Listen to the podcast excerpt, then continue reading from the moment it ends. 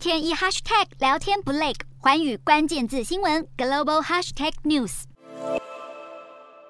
三号国际油价下挫。布兰特原油十月期货结算价下跌三点七六美元，跌幅百分之三点七，收报每桶九十六点七八美元。而西德州原油九月期货更大跌百分之四，结算价报每桶九十点六六美元，等于重回了二月乌俄战争前的水准。难道是美国总统拜登的中东行发挥了作用？尽管拜登政府不忘重申压低油价是关注的重点，但分析指出，这一波油价下跌主因其实是有报告显示，美国原油库存意外增加，今年夏天对汽油的需求还低于二零二零年疫情大流行时的水准，引发对能源需求的质疑。而另一方面，石油输出国组织与盟国 OPEC Plus 终于同意微增产，只有每天小幅增加十万桶，让分析师大酸，这简直是可以四舍五入的误差，并且指出市场对于供需依然是高度敏感，油价恐将持续波动。而同一天，联合国报告也批评，在乌俄战火下，却是全球能源巨头得利，赚取了超额的利润，指控是不道德之举，